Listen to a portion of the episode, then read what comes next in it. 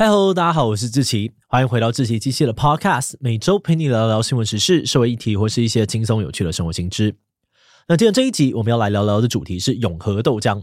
在台湾哦，永和豆浆是中式早餐的代名词。除了豆浆，它还会卖烧饼啊、油条、馒头、饭团等等的餐点。而且不只是早餐哦，它还是很多人深夜暖胃的好选择。第一间二十四小时营业的永和豆浆，开业时间比 Seven Eleven 还早了整整八年。甚至在那个强调反攻大陆的年代，永和豆浆也成功勇闯中国，让吃烧饼、喝豆浆变成了一种时尚潮流。不只是上海啊、北京这类的大城市，就连内蒙古都有永和豆浆。哎，但不知道你有没有想过，永和豆浆为何叫永和？为什么不是士林豆浆或是板桥豆浆呢？他们家豆浆为什么特别有名？现在到处都是永和豆浆，会有侵权问题吗？当初永豆又是怎么样成功的反攻大陆的呢？今天就让我们一起来聊聊永和豆浆吧。不过在进入今天的节目之前，先让我们进一段工商服务时间。你对瘦完之期还习惯吗？在走钟奖之前，我用四个月减重十四公斤，过程中没有节食，反而餐餐吃饱又吃好。现在我跟减重医师宋晏仁一起推出外食减重学线上课程，要把我减重不复胖的工具方法分享给你。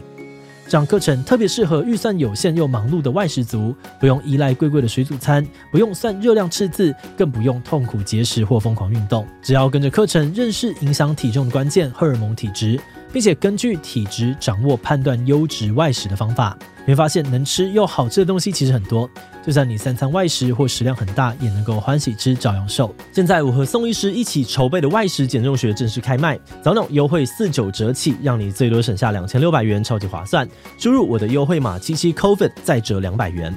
新年到了，想要改变形象瘦一波的朋友，千万别错过啦！好的，那今天的工商服务时间就到这边，我们就开始进入节目的正题吧。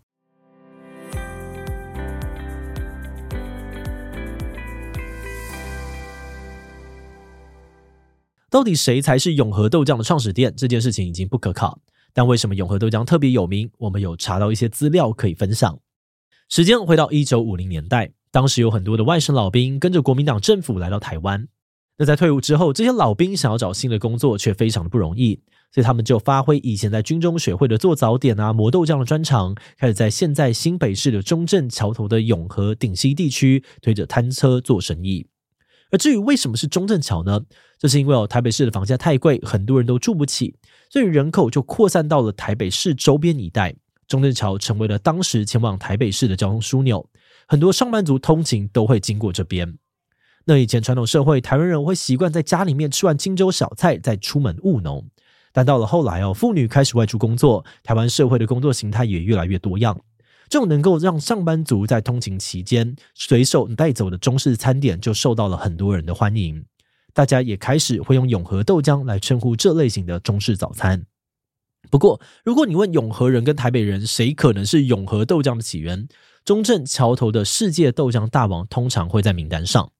一开始，永和豆浆的店家呢，大多都从凌晨卖到早上。但是，随着经济发展，台北市的夜生活越来越丰富，越来越多人会在晚上活动。而世界豆浆大王的创办人李云增就发现了一个有趣的现象：宵夜来吃豆浆人呢，居然比早上来买早餐的人还要多。于是，在一九七五年，他决定把自己的豆浆店改成二十四小时营业。这个转变比 Seven Eleven 还早了八年，更比麦当劳早了三十一年，根本就是餐饮业不打烊的超级前辈。那这个二十四小时全天候营业的决定呢，果然大受消费者欢迎。根据当时的报道，有很多台北人晚上为了要吃永和豆浆，会不惜花费上百元搭计程车到永和，就为了要吃一份才几十块的烧饼、油条跟豆浆。甚至就连当时的总统夫人蒋宋美龄也带着外国宾客光顾世界豆浆大王，还把豆浆比喻为寓意琼浆，甘乳蜜落，可以看出当时永和豆浆有多受欢迎。而随着永和豆浆在北部的知名度越来越高，后来他也走出台北，进一步的红遍全台。那关于永和豆浆是怎么蔓延到台湾各处？根据我们查到的资料，可能有两个主要的原因。第一个常见的说法是，当年兴建中正桥的工人们，他们离开台北各自回乡之后，因为太过怀念永和豆浆的滋味，在自己的家乡创业，卖起了永和豆浆。但说到真正让永和豆浆在全台爆红的，可能还是跟中华少棒有关。一九六九年八月，台中市的金龙少棒队第一次参加在美国举办的世界少棒锦标赛，一举夺冠。这一战呢，点燃了全台湾对于棒球的激情，掀起了全民疯棒球的风潮。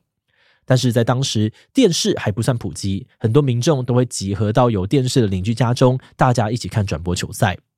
因为时差的关系哦，看完比赛通常都是半夜，大家肚子都饿了，于是这群棒球迷呢就会再到半夜有开的永和豆浆吃宵夜聊棒球。而这个喝豆浆配棒球的流行呢，慢慢的在全台传开，永和豆浆也一家一家的开。诶，但是话说回来啊，这些永和豆浆的业主呢，都是各自为政，从发迹啊到蓬勃，都不算是连锁企业的经营模式。那这些店家呢，都叫做永和豆浆，难道不会有侵权问题吗？嗯，虽然说永和豆浆早在一九五零年代就已经兴起了，但当时的店家都没有人想到要去申请专利或者是注册商标。一直到一九八二年，有位叫做林炳生的人，他看准机会，抢先在豆浆类的品项当中注册了“永和”这个商标。接着呢，又在台北士林创立出了永和豆浆店，并成立食品公司，机器化的量产豆浆。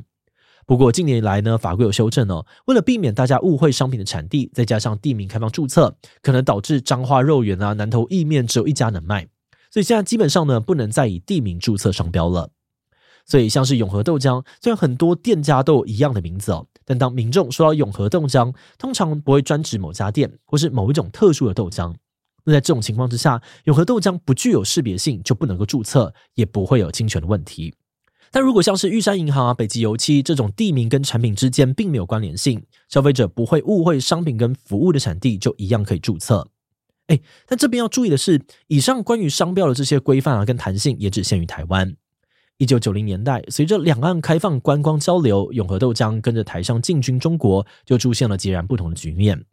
当初在台湾注册永和商标的林炳生，他的弟弟林建雄原本是在做行销管理。某次因缘际会到中国上海出差哦，发现上海的市场潜力很大，于是，在一九九五年，林建雄就把永和豆浆带到了上海，以卖罐装豆浆起家。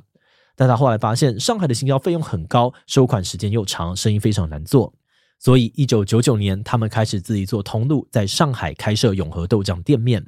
但是，正当你以为林建雄是把永和豆浆带入中国的第一人，那你可能就猜错了。这边我们要再把视角转向另外一个台湾人，他的名字呢叫做林友奥。林友奥大学时期就读淡江气管系，毕业之后，他先到美国接手家族的印刷生意，后来才到中国开拓市场。他发现有有很多在中国的台商，大家都很怀念台湾的食物。但因为卫生疑虑，又不敢随便尝试路边就有卖的豆浆油条。一九九五年十二月，在永和长大的他，决定要在上海创立永和大王，把原本只卖五角的油条翻了四倍，卖到两块人民币。那虽然价格比较贵哦，但它确实也提供消费者更好的用餐品质还有环境。这个改革意外的让喝豆浆啊、吃油条在上海掀起了流行，半夜两三点还有人在排队。而根据媒体数位时代的报道，当时上海最大的官方报纸《文汇报》呢，还针对永和大王现象召开了座谈会，讨论上海人在永豆浪费钱是否值得。嗯，但不管值不值得，永和豆浆还是像雨后春笋一样在中国快速的发展。而且啊，中国的永和豆浆跟台湾的又有点不一样，除了有大家都熟悉的豆浆啊、烧饼、油条之外，他们还多了卤肉饭、牛肉面，甚至呢连冰品都有卖。就这样子，中国版的永和豆浆，因为提供了方便干净的中式快餐，品相也跟卖炸鸡啊、薯条的西式快餐以及中式餐馆之间做出了区隔，在当地迅速的崛起。那除了刚才说到的永和豆浆跟永和大王哦，中国市场也开始出现各种名称大同小异的排列组合，像是永和大王豆浆、永和豆浆世界、百年永和豆浆、福妈妈永和豆浆等等等。不只是从上海啊、北京、深圳这些大城市，就连内蒙古都能够看到永和豆浆的踪迹。嗯，那这边呢，还是要强调一下，如果你也想去中国做豆浆的生意，那这里呢，永和豆浆四个字可不能够乱用，因为从一开始呢，林建雄就已经注册了永和豆浆的商标，而且它在中国不算是地区美食，因此所有名字跟永和豆浆相关的店家都会有侵权的疑虑。再加上呢，曾经发生过三代店用手搅拌豆浆的新闻，连带影响到正版永和豆浆的商誉。所以这些年来呢，林建雄一直很积极的捍卫中国永和豆浆的商标，不只是跟同期的永和大王吵个没完，还跟其他名字还有永和豆浆店家打了上百场的官司，完全没有要通融的意思。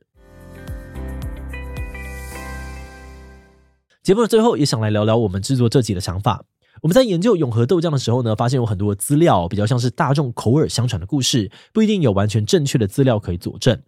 像是我们前面提到，永和豆浆的起源可能源自于当年盖中正桥的工人，但我们进一步查证之后，发现这个说法可能会有些问题。首先，我从时间的角度来看，中正桥呢是在一九三七年完工的，可是永和豆浆兴起的年代却是一九五零年，中间差距了十多年。那即使是一九五四年的中正桥拓宽工程好了，工人的数量好像也不至于多到可以在全台开店。那我们自己大胆的猜测，把永和豆浆发扬光大的，并不一定都是中正桥工人，更可能是广义的北漂青年，他们上台北打拼哦，存够钱回乡创业，才让永和豆浆遍地开花。但当然，这都只是我们的推测。如果你刚好知道更多详细的资讯，也都欢迎在留言地方补充哦。那话说回来啊，虽然台湾规定地名基本上不能够申请商标，但我们实际查询智慧财产局的网站，发现，在二零二三年八月，中国的永和豆浆品牌还是有提出申请，目前还没有审核结果。那最后会不会通过，可能还是要根据个案来判断。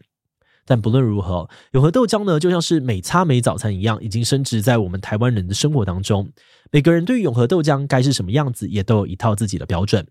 有人可能认为，好的永和豆浆就要有烧饼、油条来搭配。那也可能有人觉得冒着蒸汽出炉的馒头啊、小笼汤包才是永和豆浆的标配，但也有人会说，现煎的蛋饼、煎饺搭配这个葱花、辣椒酱油才是最对味的。甚至还有人认为哦，卖什么根本不重要，深夜一定要开才是最熟悉的永和豆浆。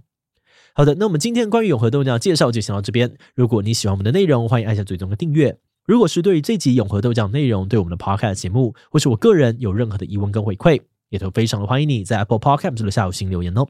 那今天的节目就到这边告段落，那就下集再见喽。还有在节目结束之前，有个消息想要告诉大家，我们的访谈节目要搬家喽。